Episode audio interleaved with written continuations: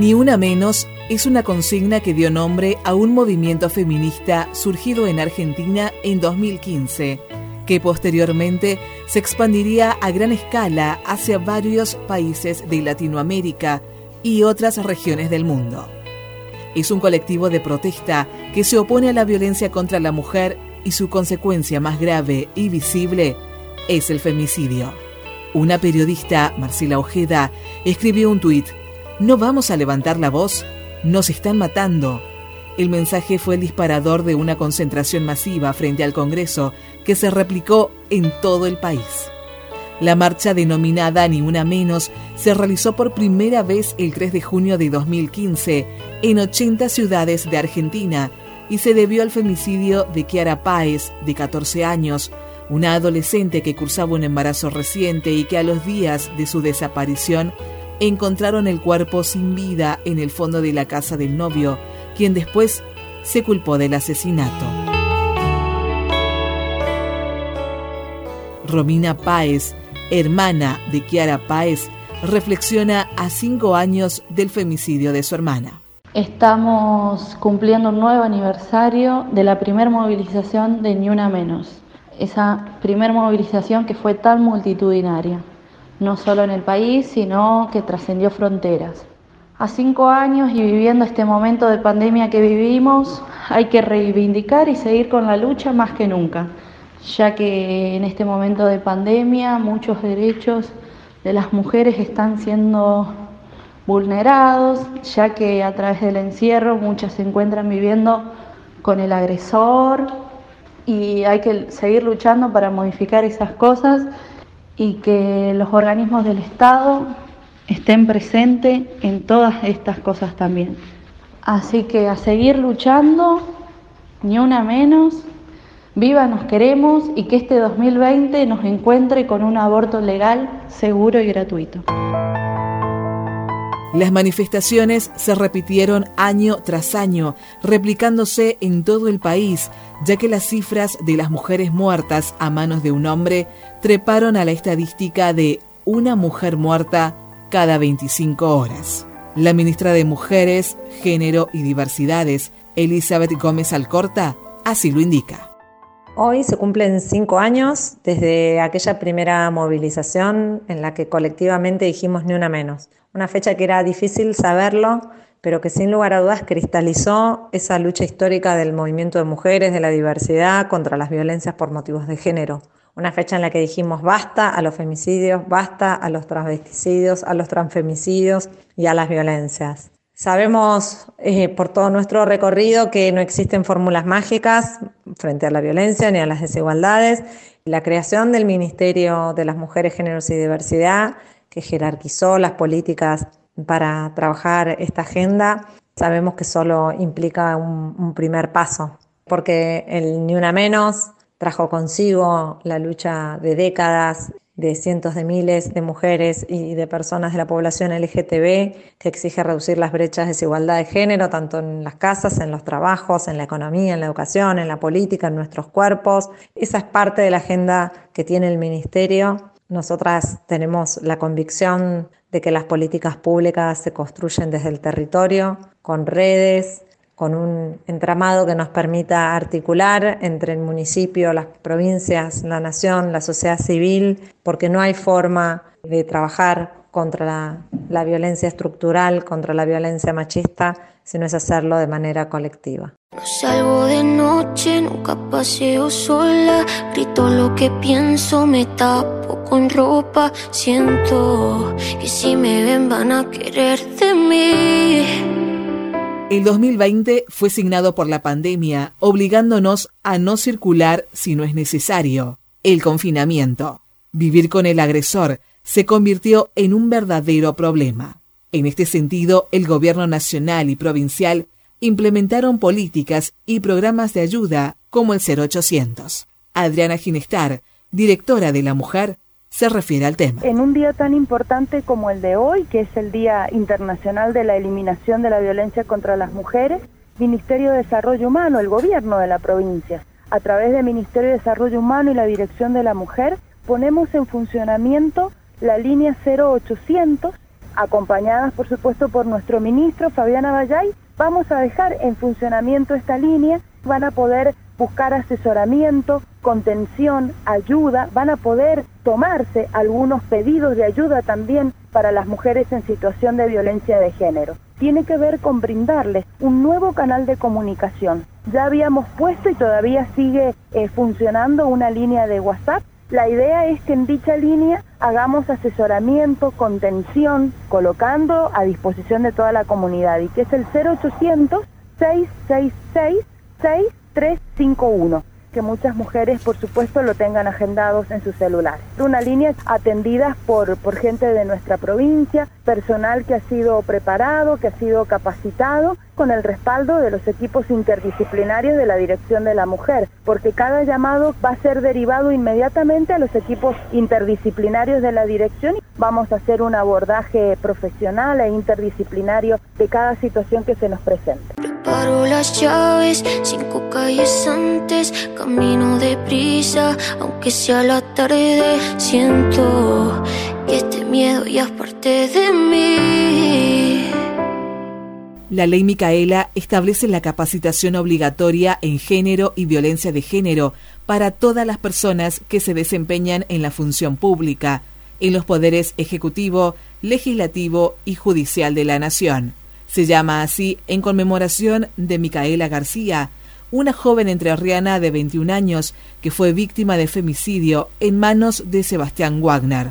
Viviana Meglioli, docente, socióloga e investigadora de la Facultad de Ciencias Sociales de la Universidad Nacional de San Juan, cuenta detalles al respecto. Cumpliría 25 años. Micaela García, eh, como otras tantas chicas de esa edad, fue una militante del movimiento Evita en, la Universidad de Entre Ríos. Estaba trabajando fuertemente eh, con el movimiento Ni Una Menos. Y bueno, y la noche trágica de su muerte tuvo un gran impacto en la República Argentina en realidad por dos motivos fundamentales. Primero, porque ella era una militante de la causa, ¿no? Sobre los derechos de la mujer y en contra del abuso y el maltrato. Y en segundo lugar, y que esto por ahí lo tenemos olvidado, siempre hablamos de la víctima, pero nunca del victimario. En realidad tuvo mucho impacto porque Sebastián Warner, que era eh, eh, su asesino, que fue que es su asesino, Salió bajo libertad este, condicional, el juez determinó esa libertad condicional muy en contra de los peritos que proponían lo contrario, ¿no? dejarlo eh, detenido y cumpliendo condena. Eso fue un impacto en la sociedad, además de, de haber salido sin sugerencias de los peritos para que no salga, también hubo otro abuso en libertad que nunca fue condenado y denunciado en comisaría. Pues de esto, bueno, eh, violó y mató a Micaela García. Y si algún día me toca a mí, que las probabilidades son que sí, no crean que dejé todo y me fui, o que ni siquiera me defendí. Las capacitaciones en Ley Micaela se expandieron rápidamente por toda la provincia de San Juan. El vicegobernador de la provincia, Roberto Gattoni, da cuenta al respecto. Bueno, es que la ley 27499, que es la ley conocida como la ley Micaela, eh, impone la obligación de capacitar a todos los estamentos de los tres poderes, ejecutivo, legislativo y judicial, sobre perspectiva de género y violencia contra la mujer. La Cámara de Diputados adhirió a esta ley en noviembre del año pasado a través de la ley 2007A. Recordar además que esta ley se conoce como la ley Micaela en memoria y en, a Micaela García, una joven de Entre Ríos de 21 años que fue brutalmente violada y asesinada con el condimento especial que su femicidio fue liberado. Fue este hecho el que generó o eh, fue el disparador para que esta ley eh, fuera finalmente sancionada y hoy la estemos ejecutando.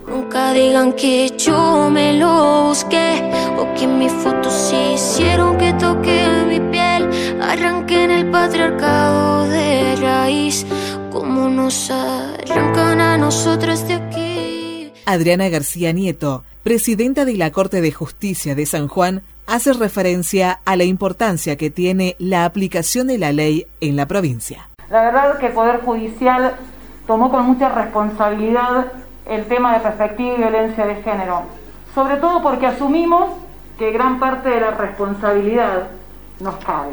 Cuando miramos que los hechos tienen en gran parte del curso de acción uno de los actores, a veces es un poder judicial, que calla, que actúa mal o que no actúa, tenemos dos, dos, dos salidas, o justificarnos o actuar. Nosotros decidimos actuar. Y en ese marco la Oficina de la Mujer, dependiente de la Corte, viene realizando capacitaciones aún antes de que la capacitación fuera obligatoria.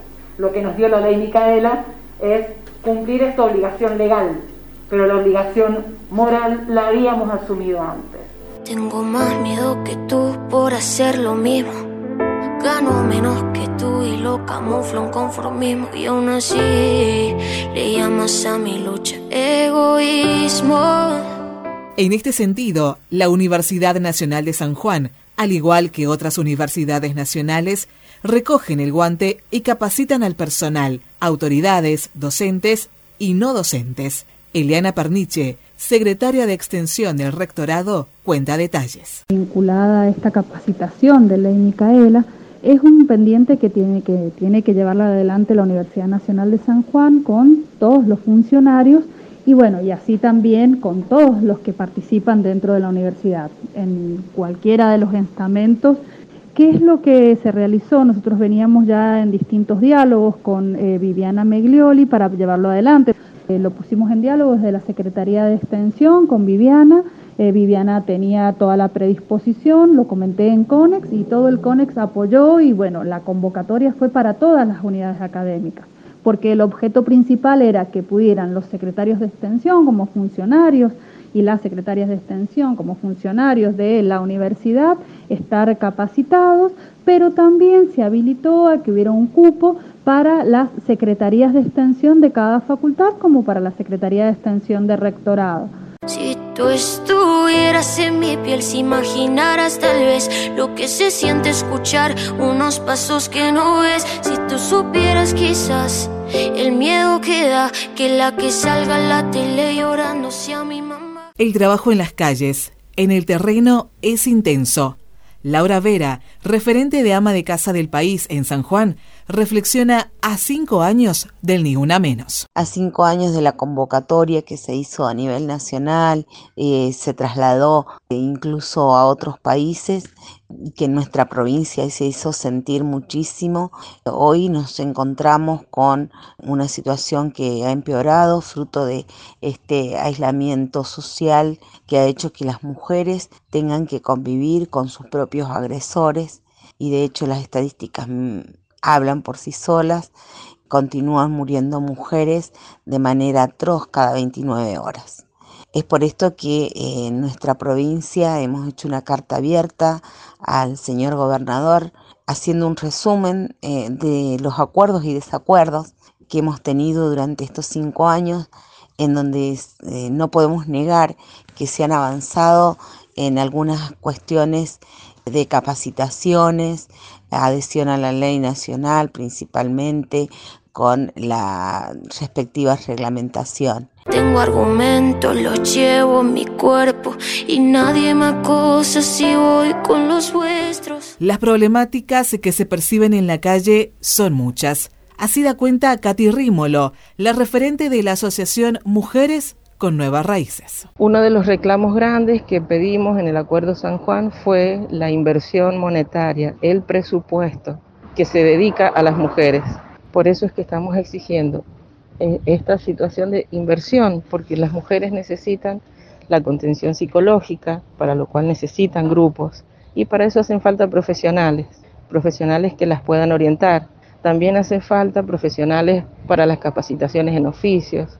También hace falta dinero para ayudar a las mujeres a poder instalar sus propios, tener sus maquinarias, instalar sus talleres ya sea de cooperativas o ya sean proyectos propios, solas. Estamos pidiendo presupuesto para invertir para que la mujer pueda salir de la dependencia económica. Si bien existen los jardines de cosecha en, los lugares, en las, sí, en los, lugares alejados, en los lugares rurales, a veces estos mismos eh, jardines quedan inaccesibles para las personas que necesitan dejar a sus hijos para ir a trabajar. Este mismo tipo de jardín es el que pedimos para las mamás que trabajan y se ven obligadas a dejar los hijos solos.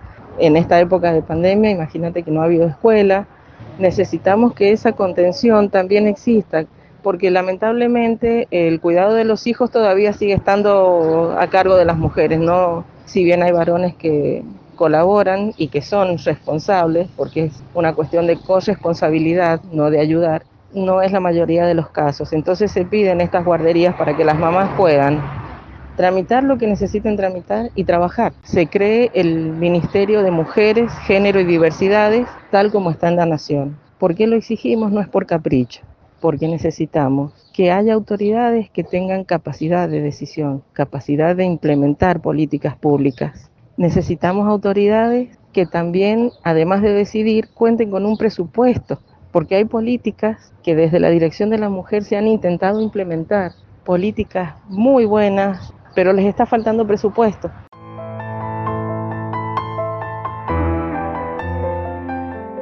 Algunas reflexiones se tienen que ver con los años transcurridos, la década de plomo, la lucha y la necesidad que la dirección de la mujer se convierte en un ministerio. Este es un pedido de organizaciones, asociaciones y la coordinadora de derechos humanos. Así lo manifiesta una de sus integrantes, Virginia Rodríguez. En este día tan especial quiero enviarles un abrazo sororo a todas las mujeres que han sufrido y sufren violencia contra ellas y sus hijos.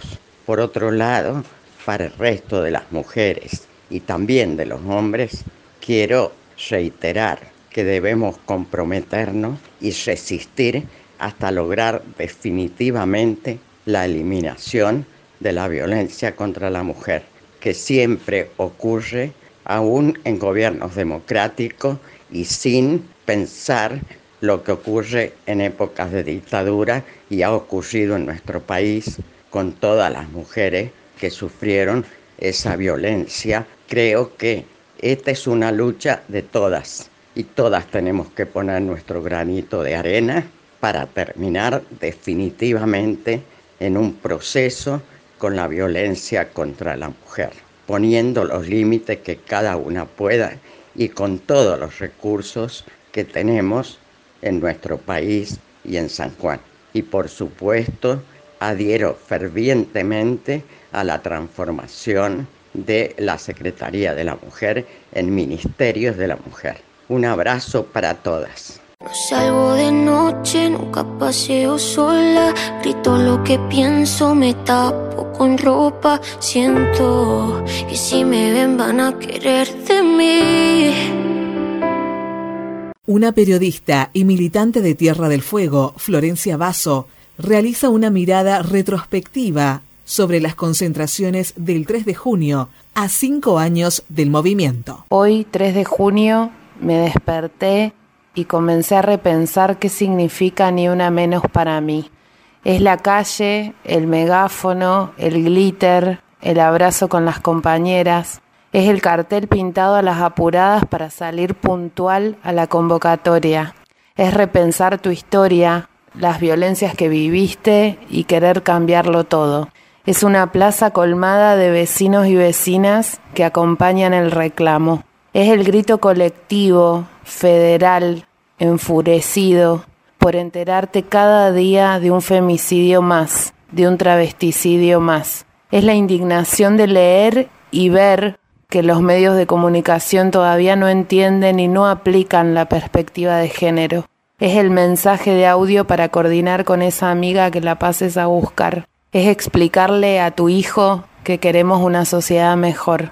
Es ver a tus sobrinas pintar carteles y saber que allí hay una semilla. Es sentir que el reclamo sigue vigente todos los días, pero se siente mucho más fuerte cada 3 de junio. ¿Acaso no puedes ver los contras de ser mujer en un mundo que con todo el derecho se cree a tocarnos, matarnos, enterrarnos vivas? Paula, mamá de Leila Rodríguez, asesinada en el 2018 a manos de un femicida, brinda un mensaje a las jóvenes que atraviesan un noviazgo violento. Que no, no se queden, que no tengan miedo, no tengan miedo.